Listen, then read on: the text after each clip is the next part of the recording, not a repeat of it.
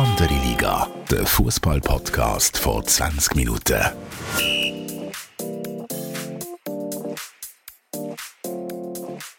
Willkommen zu einer neuen Episode von Andere Liga, der Fußball-Podcast vor 20 Minuten.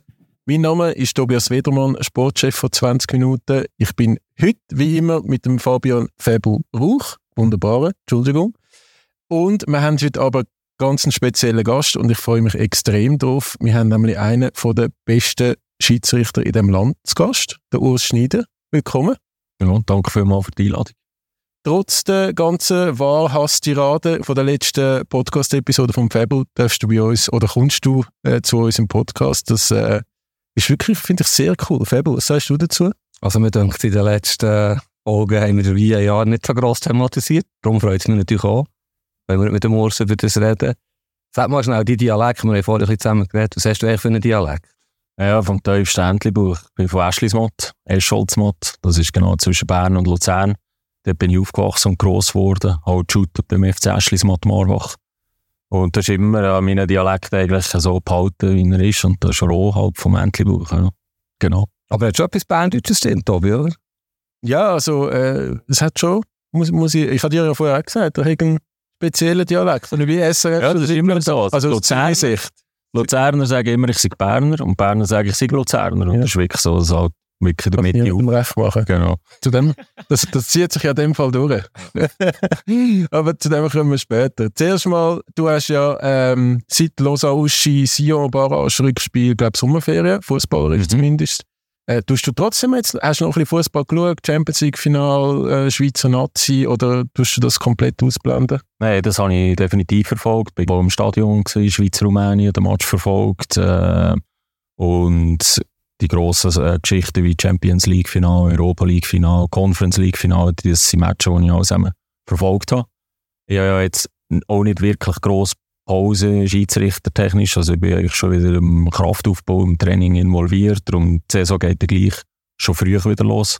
Gerade mit allen internationalen Einsätzen, mit, äh, mit den Quali-Spielen für Champions League und auch Conference League, werde ich da bestimmt schon relativ gleich bald wieder auf dem Platz stehen. Ja.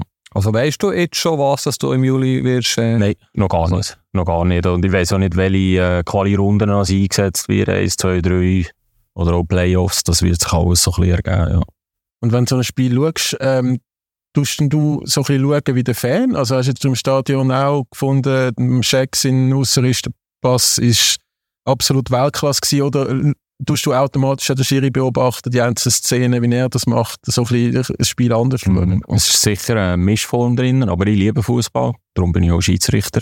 Das ist eines der Hauptgründe. Und im Schecks in Pass war wirklich sensationell. Gewesen. Und so Sachen nehme ich logischerweise auch wahr, als Fußballfan. Aber dass ich für ein Team fane, das passiert bei mir gar nicht mehr. Also das schaue ich wirklich sehr objektiv den Fußball. Außer Einzige, wenn die Schweizer Nazi shootet, da bin ich schon noch ein bisschen mehr mit Herz dabei.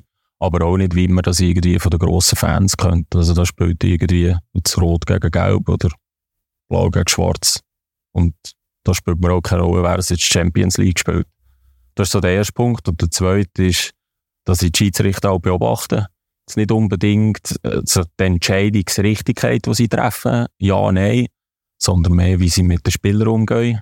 So Players Management, wie sie agieren auf dem Platz, vielleicht auch sogar das Stellungsspiel, wo sie rennen, um genauso gute äh, Blickwinkel zu haben, die Entscheidung richtig zu treffen. Und das finde ich nachher faszinierend, ja.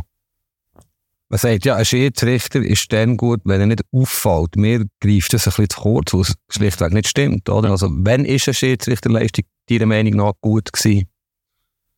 Im, für mich ist der Schiedsrichter dann gut gewesen, wenn er das Spiel in sehr geordneten Bahnen hat dürfen leiten im Spiel auch einen gewissen Charakter können aufzwingen Zum Beispiel eben ein Schiedsrichter, der eher gerne lässt, hoch laufen Das ist mir auch wichtig, dass sich ein gutes, attraktives Spiel entwickeln kann.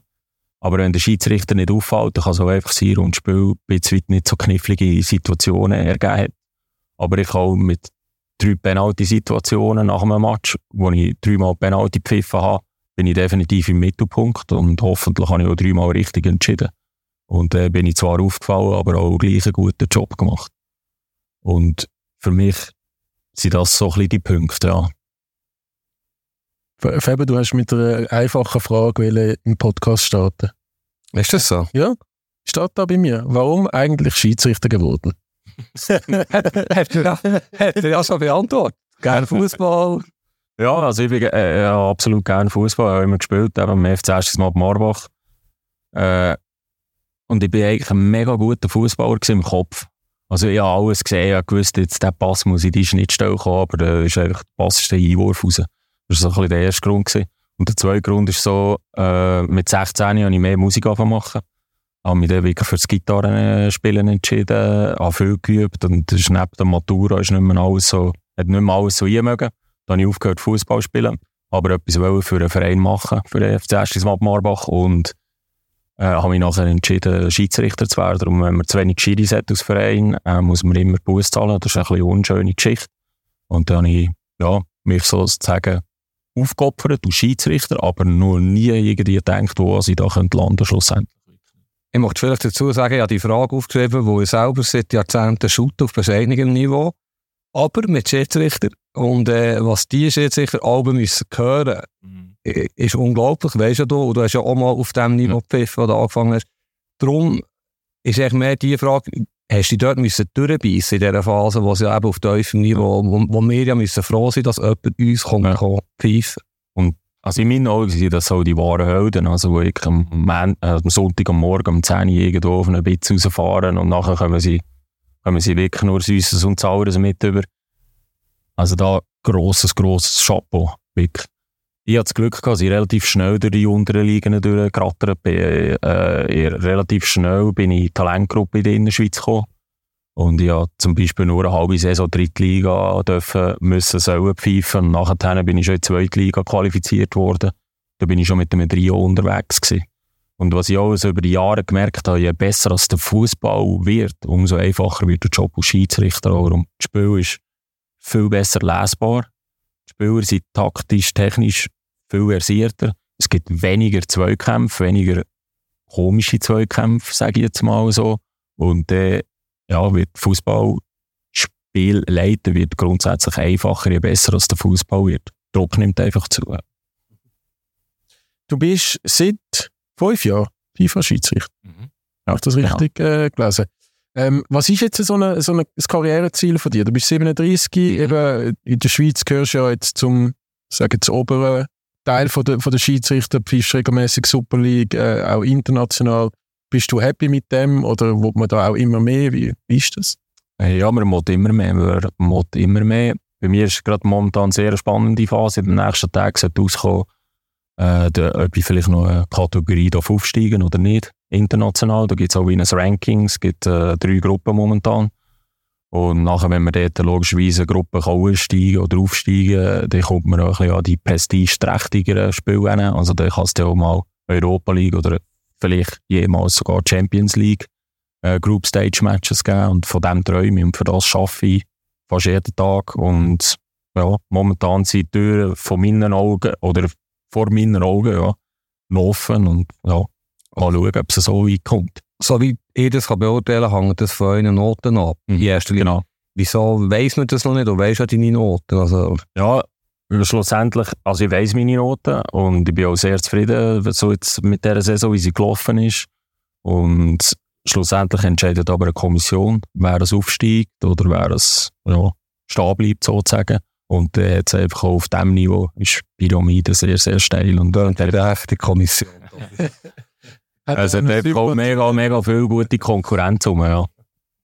Also ist das innerhalb von der Schweiz oder? Nein, das ist europaweit, ja. Europa. Das sind nachher alle sogenannten FIFA-Schiedsrichter von allen Ländern. Also Deutschland hat 10 FIFA-Schiedsrichter, wir in der Schweiz haben 7 FIFA-Schiedsrichter.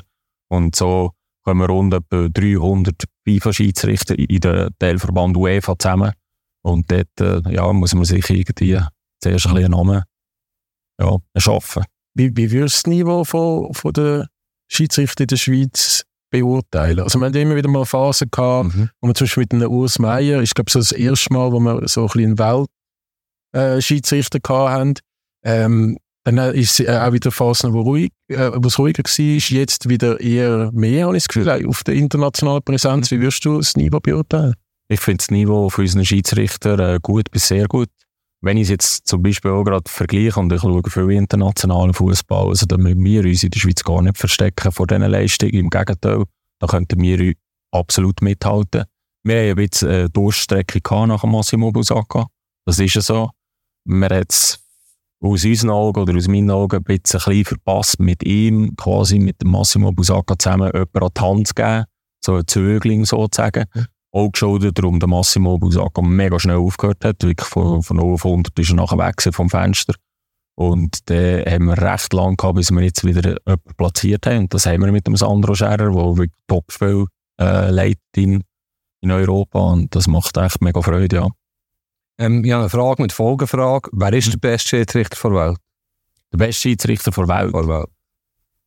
Momentan ist er Marciniak. Er hat äh, das WM-Final pfeifen, Champions League-Final pfeifen und ich finde ihn unheimlich gut. Absolut. Auch der Danny Mackely finde ich sensationell guter Schiedsrichter von Holland.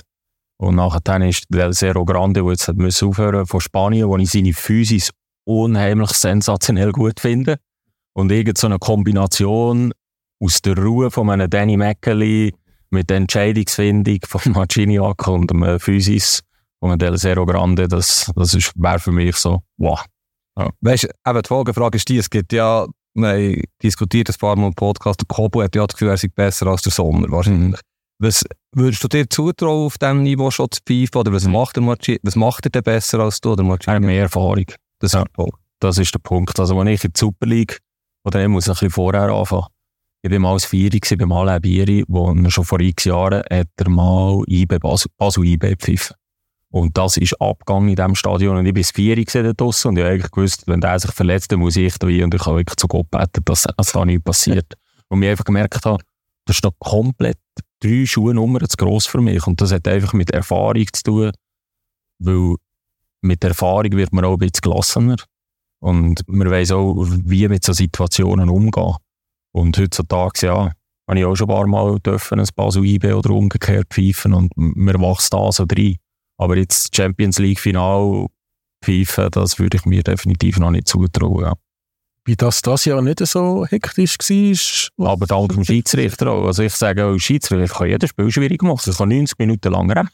Ich kann, ich kann jedes Spiel kann ich verpfeifen, jedes Spiel kann ich schwierig machen. Und das ist, für mich ist es aber manchmal so ein bisschen ernüchternd, wenn nach dem Match der Inspizient und derjenige, der mich beurteilt, die kommt, ja, es war ja ein einfaches Spiel gewesen. Nachher denke ich aber so, ja, ja, vielleicht schon, aber vielleicht war es auch wegen mir einfach gewesen. Oder vielleicht habe ich es einfach behalten und mich zwei Pfiffen am falschen Ort platziert, dann geht man die ganze, das ganze Stadion um die Ohren. Und, ja. Weißt du, ich, bin Inter Mailand-Fan, mhm. das ist mein Team. Wissen wir gar noch nicht. Nein, ich weiß es auch nicht. Darum muss ich das vorausschicken für die nächste Aussage. Und ich habe jetzt zum Beispiel gefunden, die vielen kleinen Entscheidungen. Du weißt, was ich meine, in der ersten Halbstunde hat er gegen Inter pfiffen. Aber voilà, ich bin dort mit Herz dabei. Genau das ist dann schon schwierig, oder? Auch für einen Schiedsrichter. Ich weiß nicht, Stichwort kompensieren, dann merkt man ja, die Interspiele sind wirklich hässlich geworden, oder? Ja. Vier, fünf Mal kleine Sachen, aber vier, fünf Mal ist viel. Mhm. Wie, wie, wie, wie gehst du mit dem um, wenn du das spürst? dass ich auch extrem viel mit Erfahrung zu und ganz am Anfang, als ich erwähnt habe, was es für mich ein guter Schiedsrichter ausmacht, das ist genau das Gespür, so die Balance. Und ich habe die Balance zum Beispiel noch nicht in meinem ersten Super League-Spiel, da habe ich so wirklich nach Büchli nach Regeltext pfiffen, was ich heute logischerweise immer noch mache. Die Big Pictures, also die richtigen Entscheidungen, die wichtigen Entscheidungen müssen stimmen, richtig sein. Aber im Mittelfeld gibt es manchmal so Zweikämpfe, so 50-50 Zweikämpfe. Und wie du vorhin gesagt hast, wenn ich jetzt fünfmal irgendwie gegen ein Team pfiff habe, dann bin ich ja nicht so dämlich und merke das nicht. Und, sondern wenn ich in den nächsten Entscheid habe, 50-50, dann kann ich mal für die Mannschaft gehen. Und das hat nichts mit unparteiisch zu tun, also nichts mit parteiisch zu tun oder so, sondern einfach allein mit dem Game Management, wo eben auch ein guter Schiedsrichter ausmacht, der das spürt. Jetzt muss ich, muss ich halt da auch wieder ein bisschen schauen und einen dran. Aber wie gesagt, die, die wichtigen Entscheidungen, die sind im Strafraum, die müssen stimmen, die müssen verheben.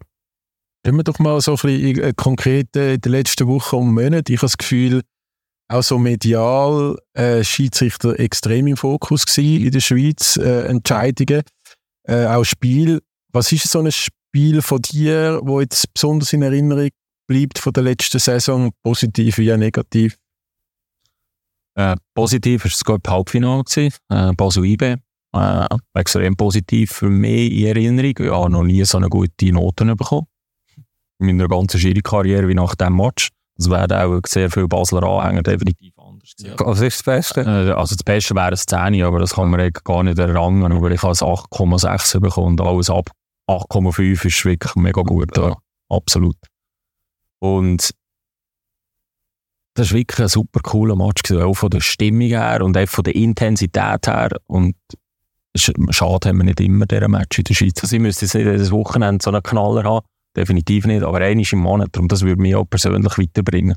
Darum an so Matchen wird man grösser, wird man stärker, vor allem eben gerade international.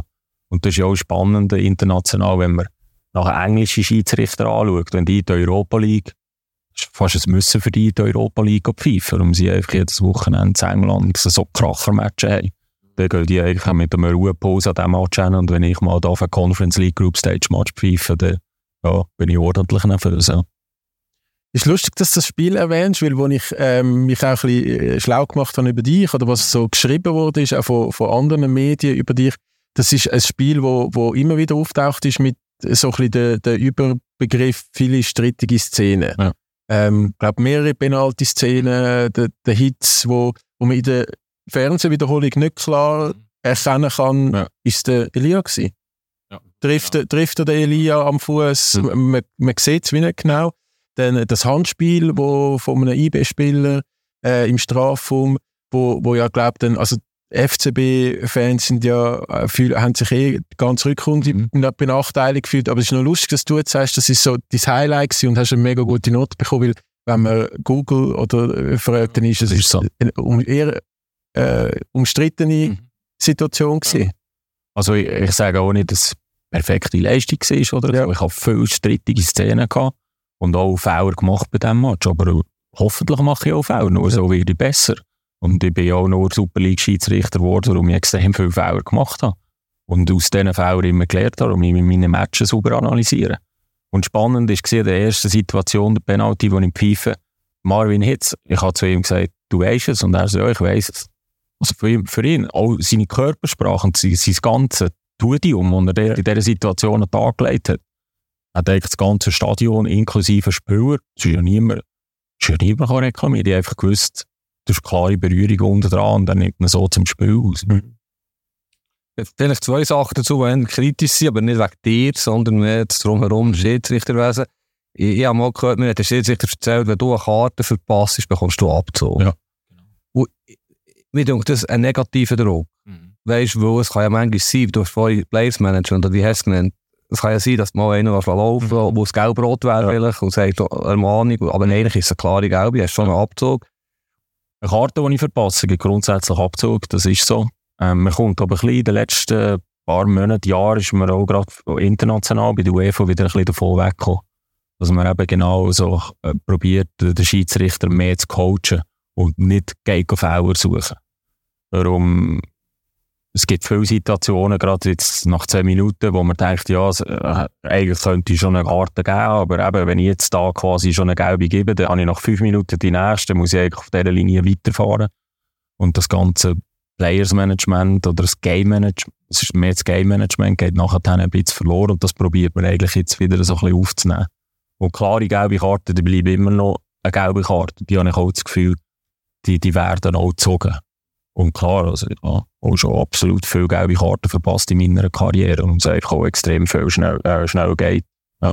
Also im, im Ausland, Deutschland zum Beispiel, äh, gibt es ja nicht nur Leute, die irgendwie schützen vor Chiris mhm. stehen, sondern sie gehen jetzt auch mehr selber in, in den Mittelpunkt, geben mhm. Interviews nach dem Spiel oder am nächsten Tag. Äh, ich weiß gar nicht, ob das ein Pflichtdeal ist mit dem Doppelpass, mit dieser Tagsendung, dass mhm. irgendwie immer jemand für die strittige Szene muss muss dann äh, erzählen, wie er das erlebt hat, und zum Teil auch extrem undankbar mhm. gefunden in der, in letzten Saison. Wie, wie, wie haben ihr das in der Schweiz? Könnt ihr das selber auswählen? Hast du jetzt auch das Gefühl, ab und zu würdest du lieber auch mal vor der Kamera stehen und eigentlich sagen, was du dir überlegt hast? Weil oftmals, bis ja dann vom, vom Verband äh, so Stellungnahme geht, geht es ja den Montagabend, bis ihr wieder Spieltag besprochen habt. Und dann sind ja dann Schlagziele und Meinungen in der Regel gemacht. Genau. Also ich könnte von meiner Seite aus, äh, dürfte ich rein, wenn ich es würde absprechen mit unserem Ressort, äh, vor der Kamera stehen direkt nach dem Spiel und die Situation erklären.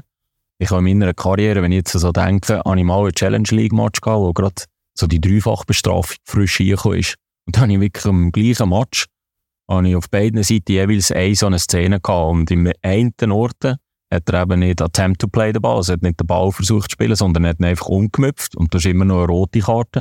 Und auf der anderen Seite hat er einfach probiert zu faulen, also probiert den Ball zu spielen. Hat er aber den Ball nicht gespielt und dementsprechend ist es nur eine gelbe Karte. Und das war gerade neu, die Regeln.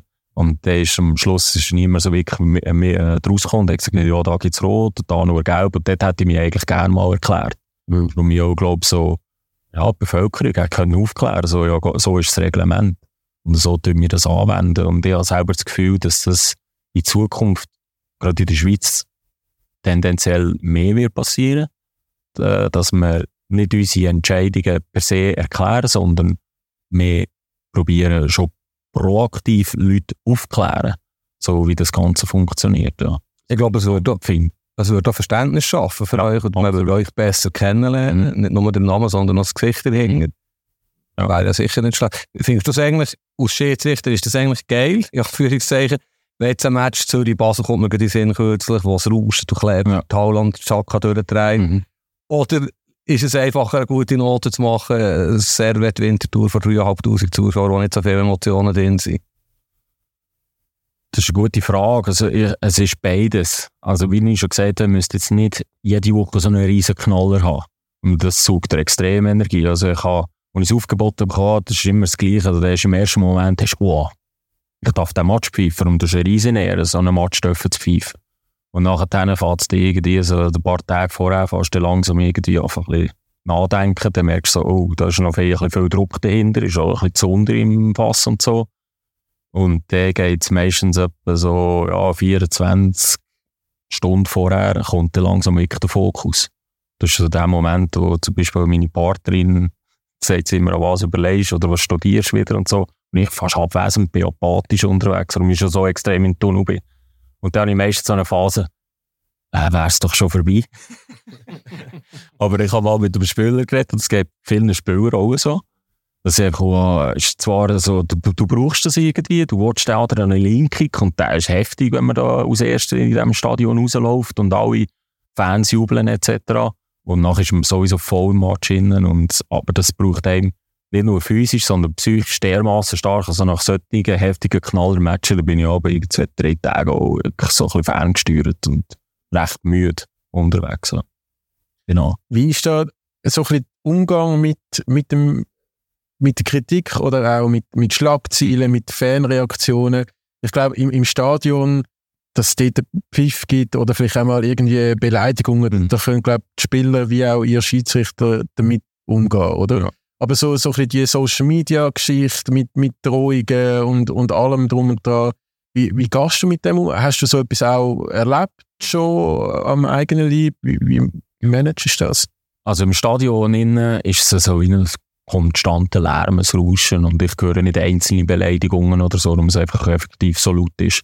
Und das ist mega komisch während Corona, wo so, äh, so das Schlimmste ist für mich 1000 Leute. Und dann hat man eben einzelne Schmährufe gehört oder so. Aber sonst jetzt im Stadion, da haben wir uns daran gewöhnt, so wie auch die Spieler auch, äh, dass da einfach konstant gewisser Lärmpegel rum ist. Was nachher dann äh, in den Medien abgeht, äh, verfolge ich sehr, sehr dezent, also sehr, sehr wenig. Ich äh, konsumiere fast keine Medien. Gerade meine Spiele tue ich sehr wenig konsumieren, was Medienberichterstattungen ist. Manchmal lasse ich sogar die SRF-Zusammenfassungen noch nicht tun. Äh, ja, weil es mir schlussendlich einfach nichts bringt. Vor allem äh, Leserkommentare etc.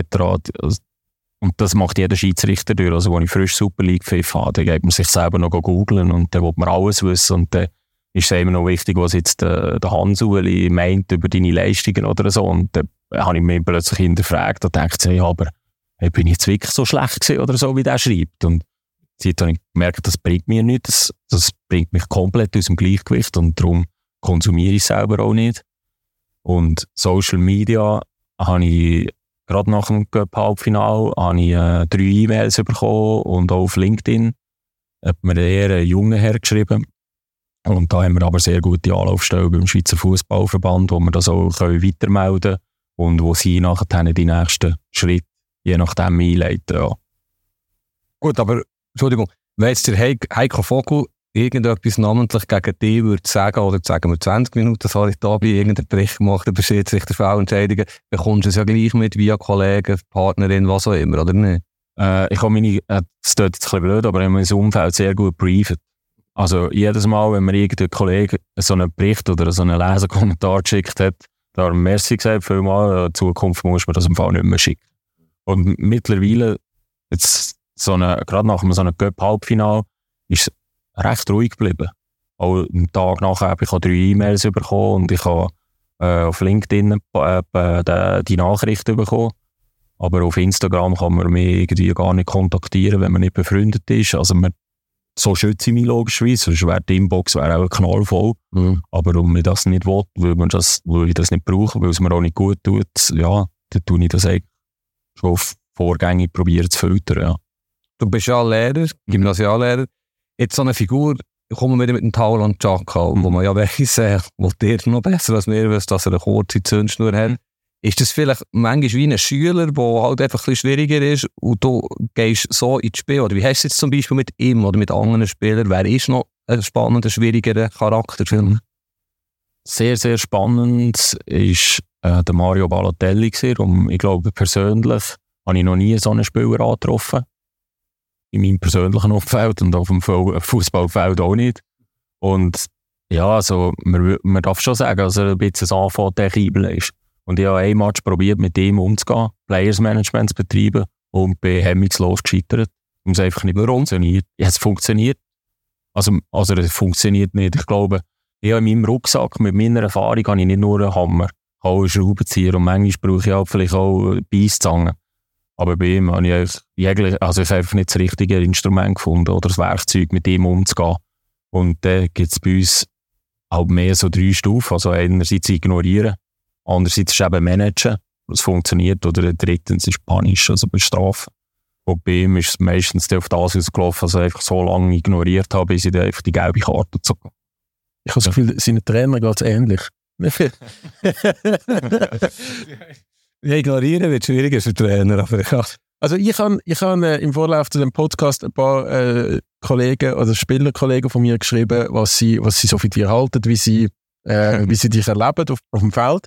Und einer, der durchaus auch bekannt ist als eher äh, ein giftiger Spieler auf dem Platz, der hat mir geschrieben, richtig guter Typ, überhaupt nicht arrogant, kann man immer reden mit dem.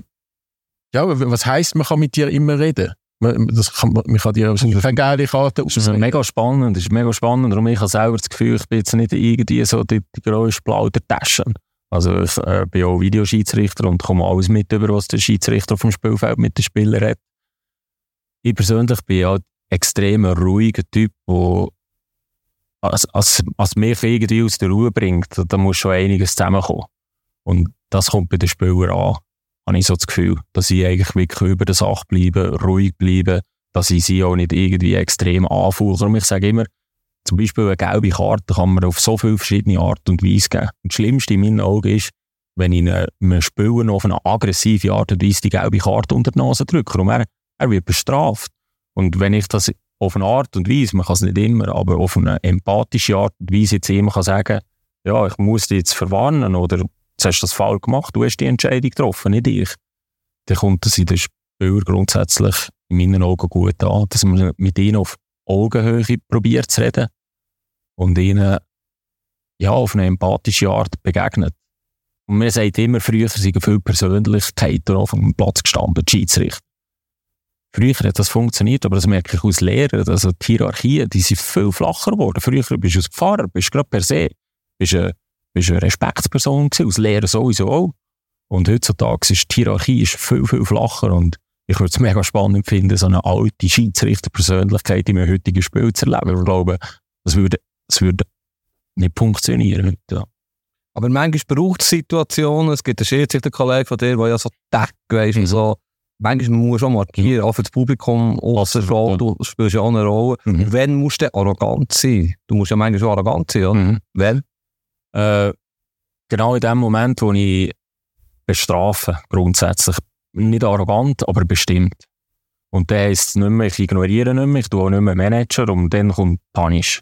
Und dann kommt Bestrafung, in Anführungszeichen. Und dann gibt es für mich auch in dem Moment nicht mehr viel zu diskutieren. Um gerade ein Spieler, der ein grobes Fall macht, etc., das war ihm seine Entscheidung. Also der so, oh, es ist nicht meine Entscheidung, dass ich dir jetzt eine gelbe Karte gebe. Und dort äh, bin ich nachher dann auch sehr in mich gekehrt. Und dann rede ich in dem Moment auch nicht mehr viel. Haben wir vor allem war, wenn etwas aktuell sind, dass sie das Jahr zwei Länderspiele abgebrochen worden wegen rassistischen Vorfällen. Mhm. U21 und glaube irgendwo Katar gegen mhm. Neuseeland. Ich frage mich da manchmal, was da so ein bisschen die Grenze ist bei euch, rote Karten, auch wenn dir sagt, jetzt schimpft nicht, wenn man euch jetzt richtig beschimpft. Gibt es wirklich immer rot? Oder wenn jetzt einer dir nach 30 Sekunden sagt, was weiß ich was, ist das rot? Beleidigung ist rot. Ich muss ehrlicherweise sagen, ich erfahre fast keinerlei Beleidigungen seitens der Spieler. Was ich erfahre von den Spielern, sind mehr Aussagen so, wach mal auf, wieso hast du es nicht gesehen? Aber dass man jetzt einen wirklich unter der Gürtellinie ein Wort nachruft, das habe ich in meiner Karriere sehr, sehr selten erlebt. Ich habe es mal erlebt in Münzigen gegen Sion, Göppmatch, und da hat mir ein Sion-Spieler wirklich ein wüstes Wort gesagt und so dermaßen laut, dass das äh, Zuschauer, sie logischerweise sehr nahe bei Münzigen, auch gerade gehört haben. Und nachher habe ich ihm die rote Karte gegeben. Und nach dem Spiel ist er sich entschuldigen. Er hat gesagt, er hat es aber im Gegenspiel. da habe ich gesagt, er spielt grundsätzlich nicht so eine Rolle, das darfst du auch nicht. aber wenn wir das ist so. Also, gibt es da Regeln? Seid ihr angehalten? Also wir haben von der UEFA ganz klare Guidelines, wenn und wie und wo also wir reagieren müssen wenn es innerhalb von Teams so weit wird kommen, oder halt auch von den Spielrängen. Also wenn, wenn wir da würde irgendwie Rassismus wahrnehmen oder dann gibt es ganz klares Prozedere, dass wir die Spieler zusammen in der Mitte und nachher gäbe es einen Unterbruch und nachher je nachdem sogar einen Abbruch vom Spiel. Ja. Du die, die Szene von, von Vinicius, wo jetzt ein paar, paar Mal die, die Saison hat müssen, ähm, ertragen, wo zum Teil wirklich das Gefühl das ganze Stadion Affengeräusch gemacht hat, äh, oder so hat es zumindest in den TV-Bildern gewirkt. Hast du dir schon mal überlegt, wie du als Schiedsrichter so würdest reagieren in so einer Szene, wenn jetzt so etwas passiert? Ja, zum guten Glück ist mir so etwas in meiner aktiven Karriere wirklich noch nie passiert.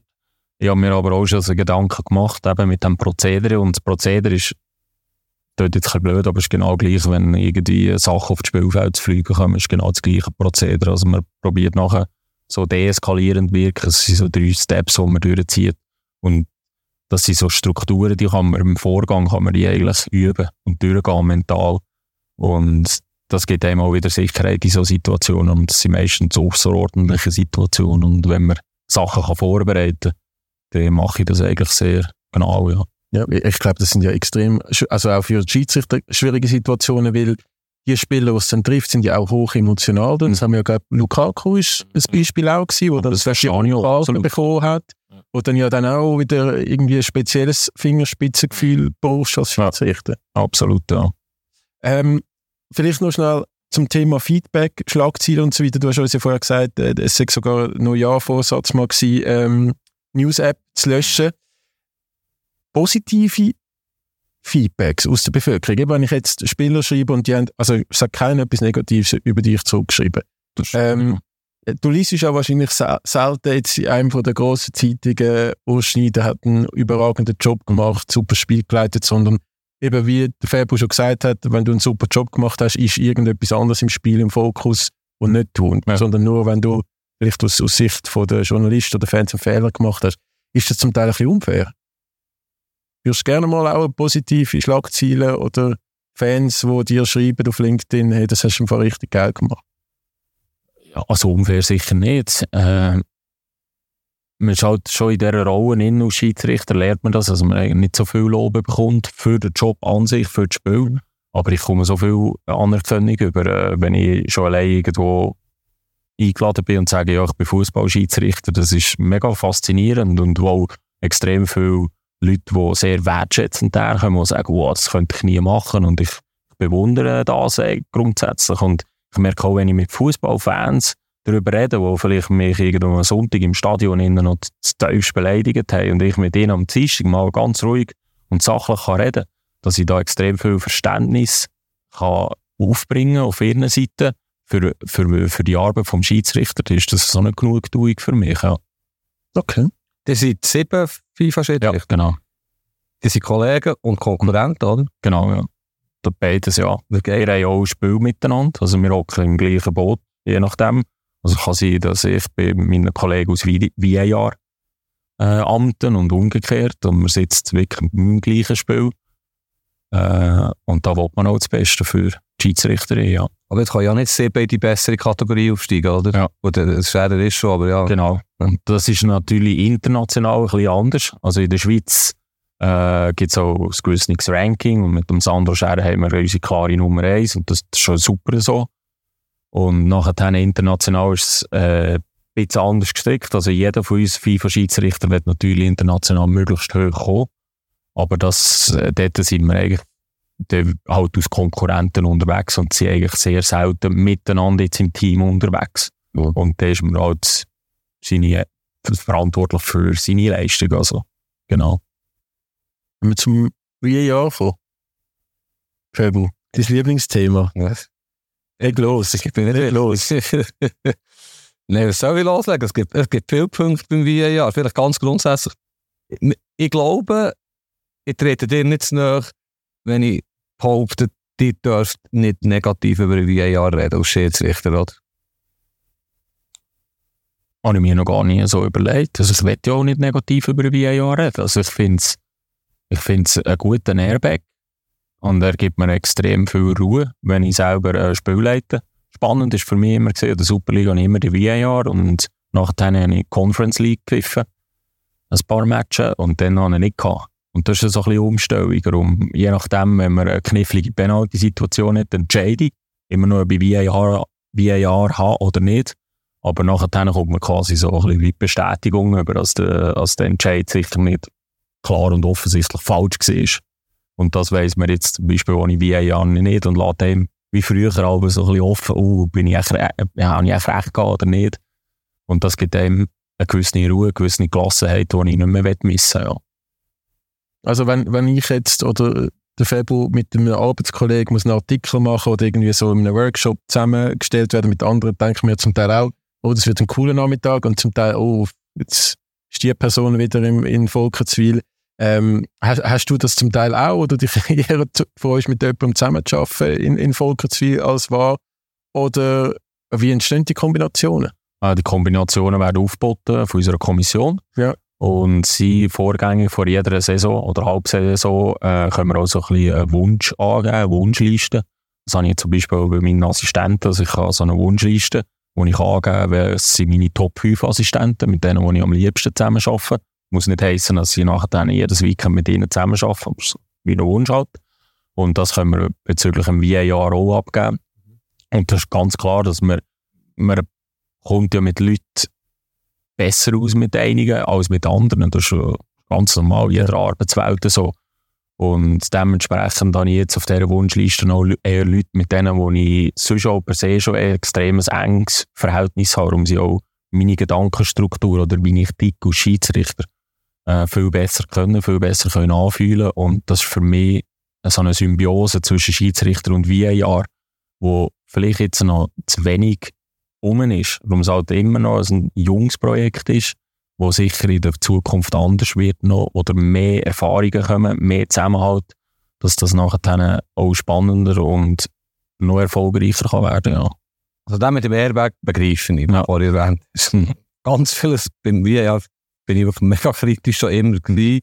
Und vielleicht kann ich ja gleich mal zwei, drei Sachen fragen, ja. die ich kritisch sehe. Eben, wenn du natürlich sagst, es ist nicht so, das ist schlussendlich, ja. jetzt ich, kannst es besser beurteilen. Aber äh, ist es nicht zum Beispiel so, Players Management, Game Management, das du hast, und wie ja, der ist klinisch. Das ist eine Maschine, dann ja. ist das auf Deutsch gesagt scheißegal, was ja. du ein Game Management hast. Mhm. Da bist ja du ein bisschen entmachtet schlussendlich, oder? Inwiefern entmachtet Mensch? Wo er, der ja dir als Schiedsrichter irgendwelche Entscheidungen aufzwängt, die du vielleicht nicht machst, wo du eben 70 Minuten Spiel nach deinem Gutdünken managed hast.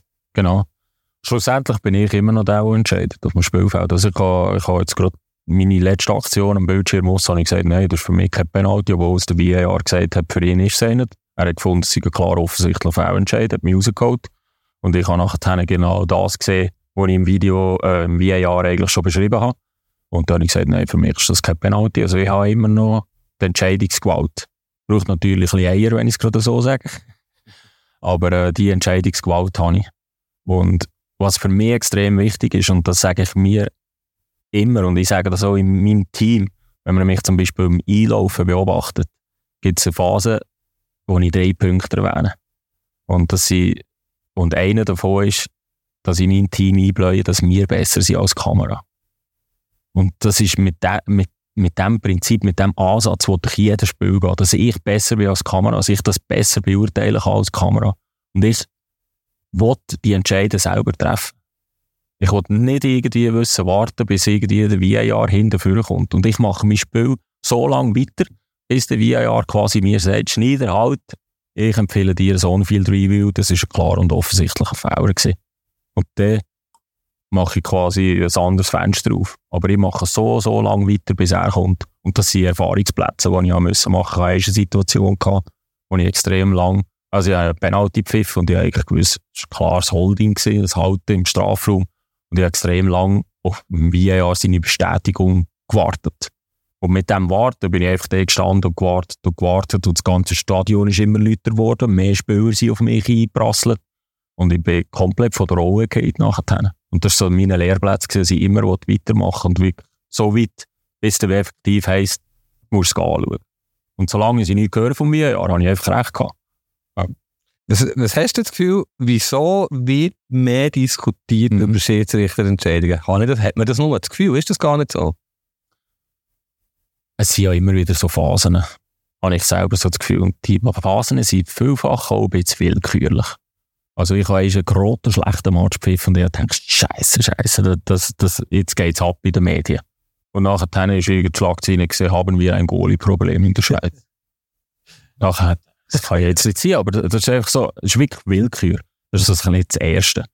Und das Zweite ist effektiv so phasenweise, was kommt. Und nachher dann ist manchmal, wenn irgendwie gerade ein oder zwei Clubs immer so ein bisschen das Gefühl haben, dass sie benachteiligt werden, die auch so ein bisschen mehr pushen in die Richtung, wird das Ganze halt auch immer wieder wärmer gekocht. Das ist logischerweise. Und ja, Gut, weißt im Unterschied zum Konstantin, um den Namen zu nennen, sage ich ja nicht, ihr seid schlecht. Oder ihr seid jemand bewusst benachteiligt oder irgendwelche Gugus. Das ist, das ist Blödsinn. Mir geht es übergeordnet, m- m- wenn der Lautaro Martinez für Inter in 85. Minute 2 schießt, weiss ich nicht, ob ich jubeln kann, wo vielleicht Ja. 15 Sekunden vorher irgendein umstrittener 2 kommt. Das kleinische Künstliche geht mir auf den Sack. Und das Ja. nervt mich wirklich, wo ich im Etappen mir dabei, dass ich nicht mehr kann jubeln, wie ich will. Und ich bin ja einer von Millionen von Fußballfans, was so geht. Ja. Und das Zweite ist eben wirklich, Fußball soll doch möglichst einfach sein. Mhm. Und ähm, dann gibt es halt mal einen Fehler. Ich mache Ja. Fehler. Jetzt habe ich vorhin, glaube ich, einen Fallfehler gemacht, im zweitletzten Satz. Also weißt du, wie ich meine? Ja. Ist, ist das schlimm, wenn es Fehler gibt? Und jetzt, jetzt regen sie viel mehr auf, aus einer vermeintlichen Gerechtigkeit suggeriert. Ja. Genau. Es ist natürlich spannend, dass ursprünglich der VAR eingeführt wurde, um klare, offensichtlich Fehlentscheid zu eliminieren, so Hand Gottes zum Beispiel. Und da, also da ist ja jeder dafür, dass er so ein Goal nicht darf zählen Die zwei grössten Goal für Fußball Ja. hat es nicht gegeben. Egal, ja. Ja. ja. Absolut. Und was ich jetzt äh, merke, und das kommt auch ein bisschen seitens von oben, als man nicht mehr immer nur das Credo vor Augen hat, sondern je nachdem auch ein bisschen so fast in die Schiene geht, man sucht halt möglichst den richtigsten Entscheid. Und das mit dem, habe ich persönlich nachher auch ein bisschen Mühe mit dem VAR. Also man eigentlich wirklich nur noch, wie du sagst, so das Kleinische, so mit der Lupe geht Fehler suchen. Anstatt einfach Big Picture geht anschauen und sagt so, hey, das ist klar und offensichtlich ein Fehler. Und ich weiss sofort, ob es eine gute Intervention war oder nicht. Wenn ich rausstehe vor einem Bildschirm, darf es eigentlich nicht länger als 10 Sekunden gehen. Also es muss, muss mir wie Schuppen von den Augen fallen und sagen, oh ja, klar. Hey, das ist ein so klarer Penalty oder so klare rote Karte. Und sobald ich vor dem Bildschirm vorne stehe und so denke, so, ja, ja, kannst du mal diesen Winkel zeigen oder zeigst du mal von der, dann merke ich schon selber, ja, das ist jetzt auch nicht so die klarste Intervention gewesen. ja. Also, einen habe ich noch, einen du noch. Die kalibrierte Linie, Ja. die ist definitiv Blödsinn. Wo du, du kannst dreimal falsch liegen, aber das ist mit menschlichem Auge gar nicht sehbar. Ja, es kommt mit nervös, das Schiri schon wieder nicht gesehen. Das, die, die braucht es nicht, die kalibrierte Linie. Ja, das ist deine Meinung. Äh, ich sage, die kalibrierte Linie, also was ich da wie mal sagen, ist, wie brutal gut, dass unsere Assistenten sind. Also an allen Orten. Also die mit dieser kalibrierten Linie, das geht eigentlich um 5 cm, 5 bis 10 cm. Und alles andere entscheiden die Assistenten richtig. Und auf Hochgeschwindigkeit. Und das ist einfach sensationell, was die für einen Job machen. Gute Antwort. Macht gut. Ja, aber ich meine, Offside ist Offside. Also die Diskussion haben wir jetzt auch schon auf und runter Egal, ja. Das ist einfach Schwarz-Weiß. Ja, Das ist schwarz-weiß. gibt es im Vergleich zu Hands oder so. Ja, aber wenn er in Sari im Offside schläft oder Altmann ist, dann soll das belohnt werden. nein, nein, nein. Ähm, aber das, was du ja auch sagst, wo, wo jetzt nicht mehr klare Fehlentscheidungen, das hat ja auch in der Konsequenz dann damit zu tun, dass dort auch menschlich, dass es ein bisschen mehr menschelt im, im VR-Raum. Also, dass man dort, äh, dass man von Woche zu Woche wirklich vergleichen kann. Und das ist ein Riesenthema gewesen, äh, vor allem in, in Deutschland, dass die gleichen Entscheidungen zum Teil nicht Mhm. angeschaut werden und dann eine Woche später schon und dann wieder nicht. Kannst du dort ein bisschen nachvollziehen, dass gewisse das Handling äh, Fans wie auch Journalisten nicht mehr so können nachvollziehen Das kann ich auf eine gewisse Art und Weise nachvollziehen, aber ich finde es müßig, darüber zu diskutieren, über gleiche Szenen. Ich habe noch nie, und ich bin immer schon über 20 Jahre Schiedsrichter, gleiche Szenen angetroffen auf dem Spielfeld. Und, und die, das sieht gerade im Hand, äh, in der Hand, ganzen Hands-Situation gibt es so viele Nuancen drin, wo ich eben sage, da sollte man viel mehr proaktiv von unserer Seite Aufklärung betreiben. Also viel besser erklären, viel mehr probieren, noch besser Sachen frühzeitig eigentlich das Ganze aufzuarbeiten und zu erklären. Darum jetzt gerade die Situation, die ich im Cup Halbfinale hatte mit IB, dort, wo der Ball innen ist, unten an die Hand, ist in einer natürlichen Position gewesen. Wenn der Ball aber irgendwie 20 cm weiter oben an den Ellbogen gegangen wäre, wäre die Situation wieder komplett anders gewesen und auch anders beurteilt worden. Das sind so kleine Nuancen. Und darum ist es auch extrem schwierig, Szenen zu vergleichen und zu sagen, ja, jetzt ist der letzte Samstag jetzt dort Hands gegeben und jetzt da nicht mehr. Darum muss man das viel isolierter betrachten, Szene für Szene und noch viel mehr Aufklärung von unserer Seite betreiben. Wie, wie schwierig ist das für dich? Ich weiß nicht, ob du schon so Szenen gehabt hast, ich weiss es gar nicht auswendig, wo wirklich eine klare Fehlentscheidung nicht gesehen wurde. Also, dass, dass ihr das ja nicht alles könnt sehen das, Mhm. das weiß man aus den vergangenen Jahrzehnten, das ist ja wie Mhm. klar. Aber wo es am Wir ja auch durch die Lappen ist. Zum Beispiel, äh, es ist Dortmund-Bochum, ist ja ein riesen Thema gewesen. Der, das ist, glaube ich, bei dem Elfmeter hat ja sogar der Schiedsrichter selber nachher gesagt, wenn er, wenn er, wenn er das angeschaut hat, hat das hat klar einen Penalty gegeben. Hast du auch schon so Situationen gehabt? Ja, zum kommt mir jetzt gerade keine so explizite Sinn. Ich weiss einfach selber, wie schwierig es das manchmal ist, auf dem VAR stehen. Und ich habe auch schon Situationen gehabt und dachte, Scheiße, soll ich jetzt intervenieren, soll ich jetzt nicht? Und dann bababa. Und nachher dann habe ich irgendwie nach dem Match mal ein bisschen runtergefahren. Eine halbe Stunde später habe ich die Szene noch im Fernsehen angeschaut und einfach es ist kein klar offensichtlicher Fehler. Aber in dem Moment, wenn man dort auf dem Stuhl ist und einfach so auch den, Druck gespürt etc., ist das gar nicht einmal so einfach. Und bei mir persönlich es auch mit der Erfahrung zu tun. Und ich bin nicht allzu viel wie ein Jahr. Und da fehlt mir effektiv wirklich so ein bisschen die Erfahrung. Das ist ja in Sekunden entscheiden, Ja. oder? Absolut. Und dort, äh, ja, fehlt es mir einfach an der Erfahrung, ja. Wir Handregeln, äh, es ist ja so, als ich Junior war, angeschlossen, nicht angeschlossen, absichtlich, unabsichtlich. Wir hatten das jahrzehntelang gefühlt nicht eine grosse Diskussion. Natürlich hat es die Jahre, es hat umstrittene Situationen gegeben. Da ist vieles fürchterlich schief gelaufen, auch vom Regelboard. Gibt es überhaupt wieder einen Weg zurück? Und wie könnte der aussehen, dass es wieder ein bisschen einfacher wird? Mhm.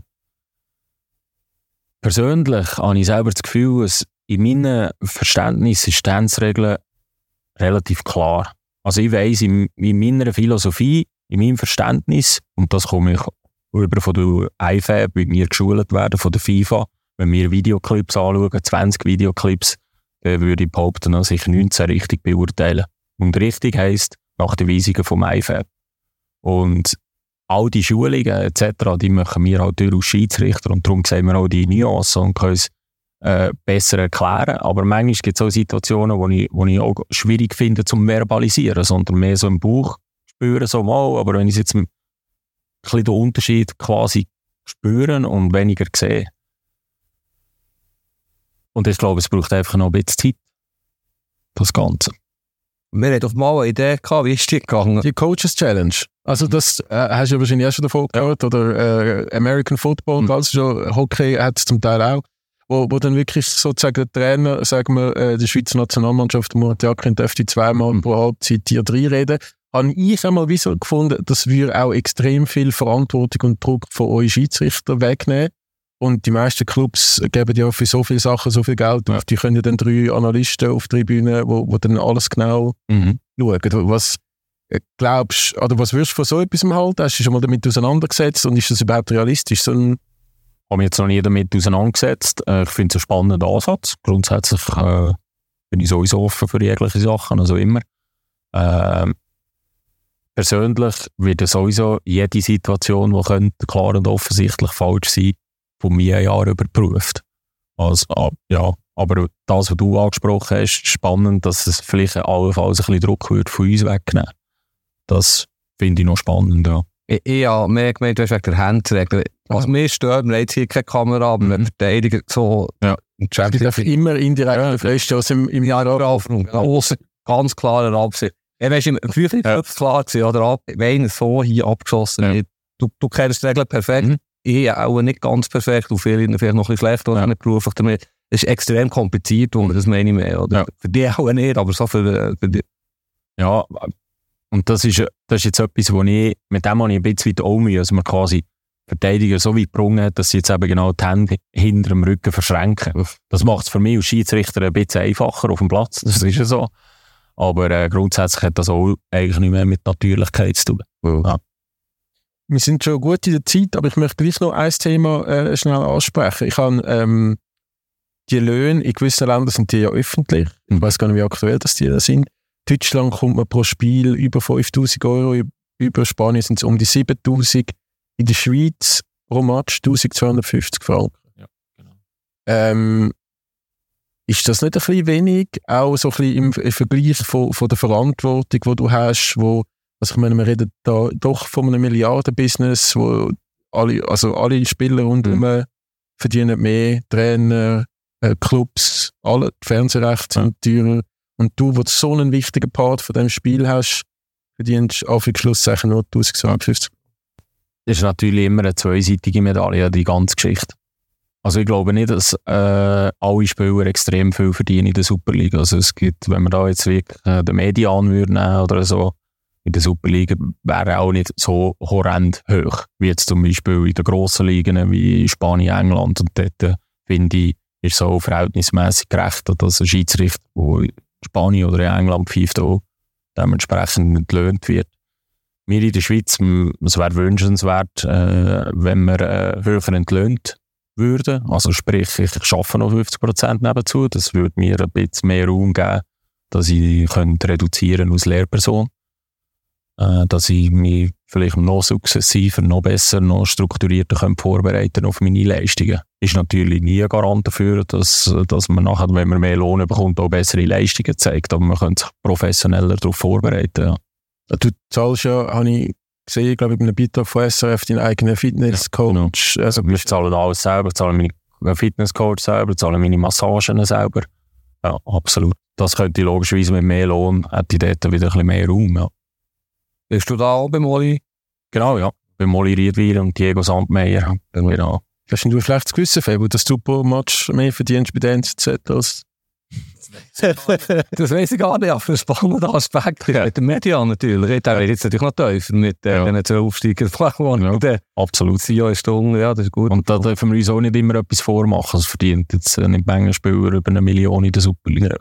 Aber da, wenn wir gerade beim Thema sind, kürzlich ist jetzt Brasilien wieder ein Korruptionsskandal Mhm. aufgeflogen, in sehr grobem Stil. Ja. Ich selber zocke auch Mhm. und habe schon manchmal gedacht, du, wenn der Schiri wir kennen, könnten wir zwei gelbe Karten in den ersten 15 Minuten, wow, easy.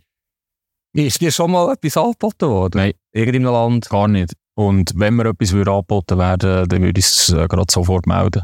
Wir haben Anlaufstellen, wo wir sogar müssen melden. Wir werden auch immer jährlich gestuhlt von der UEFA. Und es ist so- weit, also wenn zum Beispiel du mir irgendetwas würdest anbieten und ich würde das nicht melden und es würde rauskommen. Ob, äh, ich habe es zwar nicht angenommen von dir, aber es würde rauskommen, dann, könnte, dann wäre ich gerade weg. Also dann könnte ich meine Schiri-Karriere begraben. Ja. Und dazu kommt noch, dass wir in sehr in feudalen Land leben wie in der Schweiz. Also, da sind Korruptionsfälle in der Schweiz sehr, sehr rar gesagt, würde ich jetzt mal sagen. Wenn jetzt Dynamo Bukarest gegen irgendetwas pfeifst, könnte es sein, dass der Mann vorher Bukarest das habe ich mehr gemeint. Mhm. Das, Du musst jetzt muss ich nachher wieder schneiden, weil du mit deinen Vorurteilen.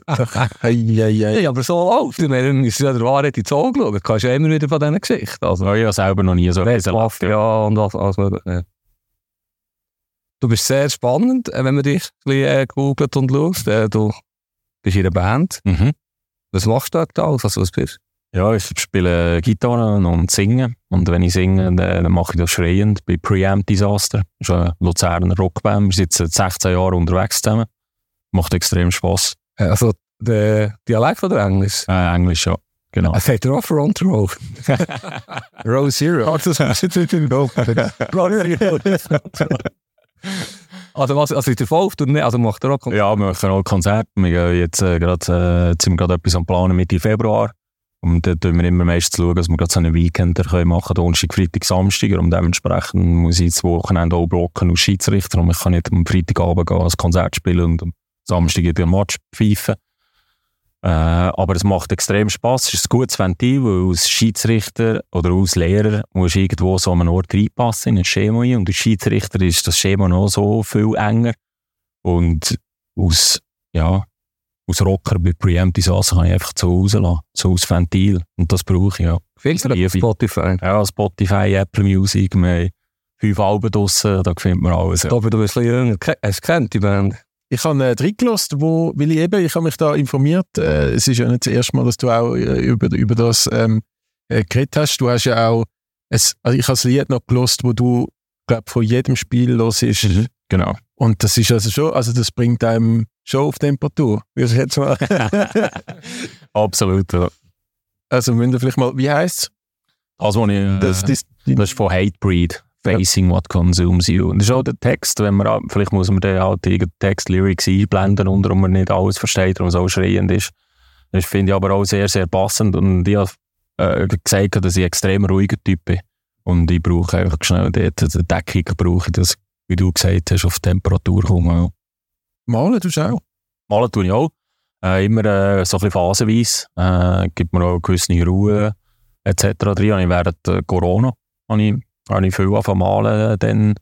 Und es ist meistens sehr, sehr wild. Aber mittlerweile sogar ein paar Aufträge bekommen, die ich auch gerne machen. Und Ist das auch, um so ein bisschen mental wirklich von, von, dem, von dieser Fußball-Madness wegzukommen? Ja. Also, äh, gerade das Thema Mental Health ist ja im Fußball etwas, wo jetzt mega am Kommen Mhm. ist. Spieler, die immer mehr darüber offen reden, dass es zum Teil nicht nur rosig ist, ein Fußballer zu sein. Äh, Und eben, ihr Schiedsrichter haben ja auch einen extremen Druck, äh, Kritik, die, Ja. der Rückmeldungen da. Ja. Ähm, äh, ist das so ein bisschen der Weg, den du gefunden hast, zum für mich persönlich ja, absolut, dass ich da den Ausgleich schaffe zwischen diesen verschiedenen Welten. Äh, und wirklich auch als Ventil. Und irgendwie abtauchen in eine ganz komplett andere Geschichte. Oder ich will zum Beispiel gerne Stand-up paddeln. Wirklich fernab von, von irgendwelcher Zivilisation. Oder Wochenende bin ich auch anderen mit meiner Partnerin. Und das ist, ja, das gibt mir extrem viel. Und ich äh, tanke extrem viel Energie bei so Sachen, ja. Jetzt abgesehen von dem, dass du in der schönsten Stadt der Schweiz lebst.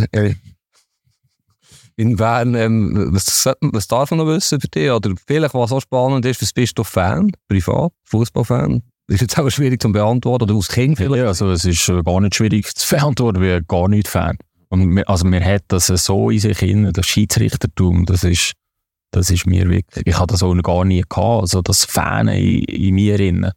Ich habe zum Beispiel vor einem guten Jahr ich die argentinische Nazi pfeifen und der Lionel Messi hat fünf Töpfe gemacht. Mega cool gewesen. Aber es ist jetzt bei mir nicht so, oh, der Messi oder so, dass ich irgendwie am Durchdrehen bin. Es war einfach mal mega sensationell gesehen, dürfen so nah Fußball spielen zu sehen. Und ja, da kann schon noch etwas. das, das, Lie- das Liebling, hast du nicht gefunden. Nein, definitiv nicht. Also, wäre das nicht verwerflich, wenn du jetzt würdest sagen, dass Wow, du das dort, seist du aus Gil Dortmund-Fan gewesen. Ah, so Mensch. Und weißt du, der Tobi ist ja immer noch GC-Bern. Und Irgendetwas äh, in der Schweiz. hey, Schweiz geht natürlich nicht. Ja, ja, das fliegt Ich bin, mein Papi hat mich so großgezogen, extrem Fußballkonsument. Also wir haben alles geschaut, von Formel 1 über Fußball, einfach das, was gerade gelaufen ist am Fernsehen und in der Nähe stattgefunden hat. Ja. Ja, wir haben immer noch Kategorie Randsportarten bei uns, wo wir uns, also so ein bisschen, ähm, humorvoll gemeint, weil wir, für, für die Fabo und auch mich sind zum Teil alles Randsportarten außer Fußball. Was verfolgst du sonst noch? Nebendran? Puh, ah, Sportarten. Ja. Ja, ich äh, Beachvolleyball verfolge noch mit der Resche Depre-Schwester, weil ich mit der Mami von ihr arbeite zusammen. Ja. Und dementsprechend verfolge ich die, die Geschichten ein bisschen, wie sie sich da durchschlagen im Sand. Finde ich auch immer spannend und ich spiele selber auch gerne Volleyball, auch Beachvolleyball. Ja, genau. Febo, willst du noch irgendeinen Golfer oder so darunter freust du darfst du noch nicht. Nein, tue ich nicht. Nein, ist gut. Ja, ich hätte noch viele Fragen zum VAR, aber ich glaube, wir sind, oder was ist zu dir, aber von der Zeit her ist gut, oder? Wir, Tobi, wie siehst du das? Ja, also danke viel, viel mal, aus, dass du dir da Zeit genommen hast. Danke und auch. äh, Rede und Antwort zu jeder Frage. Ähm, das ist wirklich sehr cool. Ich finde, ich habe es äh, auch, ja, ich, ich habe gefunden, es ist auch noch für uns lehrreich gewesen, für uns Journalisten. Also, Ich kann die Handsäge gleich noch nicht in drei Sätzen erklären, meinem Sohn jetzt, aber ich noch nicht können. Das machen wir jetzt nachher noch. Ja. Nein, danke vielmals auch fürs Zuhören. Falls ihr Feedback habt, wie immer, feedback at 20minuten.ch äh, betreff andere Liga. Aus, als Gast darfst du das letzte Wort haben. Ja, danke vielmals für die Einladung. Ich finde das nicht selbstverständlich, dass man einen Schiedsrichter einlädt und ihm auch mal ein Wort darf geben Und ja, alle jungen Sportbegeisterten oder vor allem Fußballbegeisterten, probieren es mal aus. Es ist echt sensationell.